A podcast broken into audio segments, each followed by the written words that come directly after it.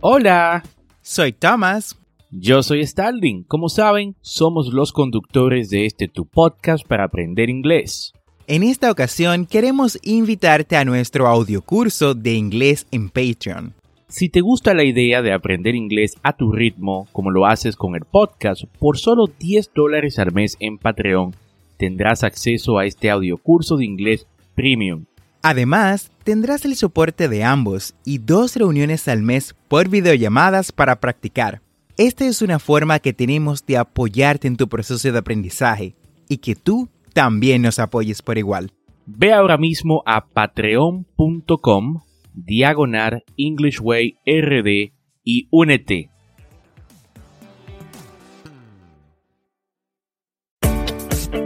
Bienvenidos a English Way RD, tu podcast para aprender inglés con Tomás Martínez y Starling Santos. Y en cada episodio te acercaremos a tu meta de hablar inglés, enseñándote frases, expresiones y gramática de una forma divertida y fácil de entender.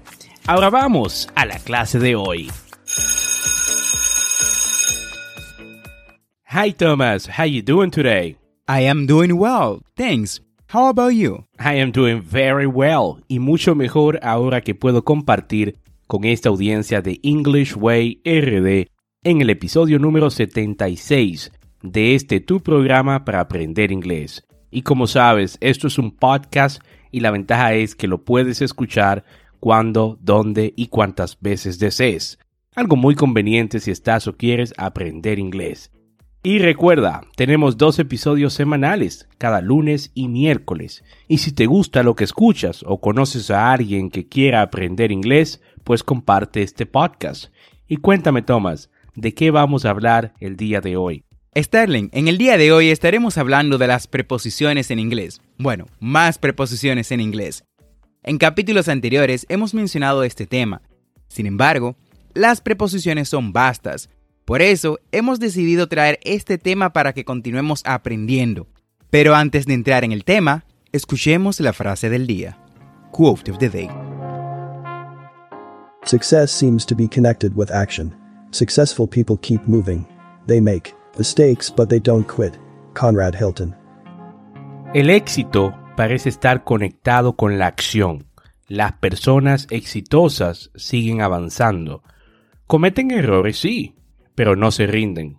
Estoy totalmente de acuerdo con uh, Conrad y, esto no se refiere solo al éxito financiero, sino a cualquier cosa en la cual desees triunfar, como por ejemplo aprender inglés.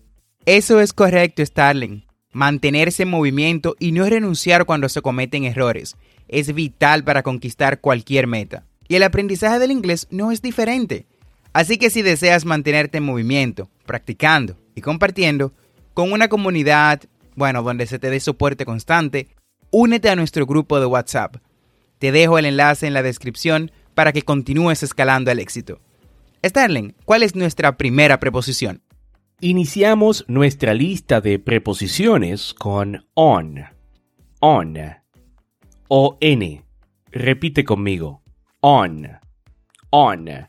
La traducción de esta preposición al español es en. En. La misma tiene diversos usos en inglés.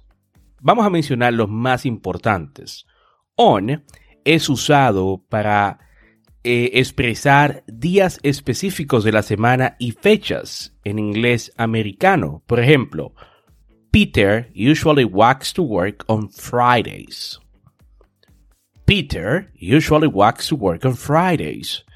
Peter usualmente camina hacia el trabajo en los viernes. Para expresar que algo está sobre alguna superficie regularmente plana, ahí también se usa on. Ejemplo, The paper is on my desk. The paper is on my desk. El papel está en mi escritorio. Para indicar una parte del cuerpo. Ejemplo, she kissed me on my cheek. She kissed me on my cheek. Ella me besó en mi cuello para indicar el estado de algo. Ejemplo, the building is on fire. The building is on fire. El edificio está en fuego. Y también para indicar un dispositivo o máquina, como un teléfono o una computadora. Ejemplo, She has been on the computer since this morning. She has been on the computer since this morning. Ella ha estado en la computadora desde esta mañana. ¿Sientes que necesitas practicar tu inglés? ¿Sabes que necesitas práctica pero no tienes con quién? Te tenemos la solución. Queremos invitarte a unirte a nuestro club de conversación en inglés. La práctica es esencial para poder hablar con fluidez. Y en English Way RD creemos que la práctica hace al maestro. Practice makes perfect. Lo que decimos siempre al final de cada podcast es nuestro lema. Y por eso hemos creado este club de conversación en inglés, para que cada semana obtengas la práctica que necesitas para llevar tu inglés al próximo nivel. Si estás interesado en ser parte del club y deseas más detalles, sigue el enlace Club de Inglés en la descripción de este episodio y únete ya. Continuando en esa misma línea, tenemos la preposición gemela de on, que es in. In. Al igual que su hermana, esta en español también significa en. In se utiliza con frecuencia para momentos no específicos durante un día, mes, temporada o año. Por ejemplo, She always reads newspapers in the morning. Ella siempre lee periódicos en la mañana. She always reads newspapers in the morning. También la utilizamos para indicar un lugar o locación. I am currently staying in a hotel. Actualmente me estoy quedando en un hotel. I am currently staying in a hotel. También otro uso es para señalar forma, color o tamaño. Por ejemplo, the students stood in a circle. Los estudiantes se mantuvieron en un círculo. The students stood in a circle. Otro uso es para expresar, ah, bueno, para expresar mientras se hace algo. Por ejemplo, a catchphrase needs to be impressive in marketing a product. Un eslogan necesita ser impresionante cuando se mercadea un producto. Come on, repeat after me. A catchphrase needs to be impressive in marketing a product. Por último, también lo utilizamos para indicar una creencia, opinión, interés o sentimiento. Ejemplo, I believe in the next life. Creo en la siguiente vida. I believe in the next life. Y continuamos con la preposición to. To. T-O. La cual es una de las preposiciones más comunes en inglés. La preposición to también forma parte de la forma infinitiva de los verbos. Vamos, repite conmigo. To. To. Esta preposición se traduce al español como a o para y se usa para indicar el lugar, la persona o la cosa hacia la que alguien o algo se mueve o la dirección de algo. Por ejemplo, I am heading to the entrance of the building. I am heading to the entrance of the building. Me encamino hacia la entrada del edificio. También se usa para indicar un límite o, o un punto final. Ejemplo, the snow was peeled up to the roof. The snow was peeled up to the roof. También para indicar relación. También para indicar relación. Ejemplo, this letter is very important to your admission. This letter is very important to your admission. Esta carta es muy importante para tu admisión. También se usa para indicar tiempo o periodo de tiempo. Por ejemplo, I work 9 to 6, Monday to Friday. I work 9 to 6, Monday to Friday. Trabajo de 9 a 6, de lunes a viernes. Continuamos con una preposición clásica que estoy seguro de que todos conocen. From. from. Esta preposición se traduce de diversas formas al español, dependiendo de su uso, pero dentro de las traducciones más comunes tenemos de, desde, de parte de. Dentro de los usos más frecuentes de esta preposición encontramos que se usa para hablar sobre orígenes, fuentes o puntos de partida. Ejemplo, I am from Spain. I am from Spain. Soy de España. También usamos from con las preposiciones to, till, until to, hasta, hasta de manera informal y hasta de forma formal, valga la redundancia, respectivamente, para describir los momentos o fechas de inicio y finalización de algún evento. Ejemplo, I lived in Brazil from 2009 to 2016. Viví en Brasil desde el 2009 hasta el 2016. Come on, repeat after me. I lived in Brazil from 2009 to 2016. Otro uso de esta preposición es para hablar de distancia, Ejemplo, we live 10 miles from the beach. Vivimos a 10 millas de la playa. We live 10 miles from the beach. Asimismo, usamos from a veces para expresar una razón. Ejemplo, I'm sore from the workout I did yesterday.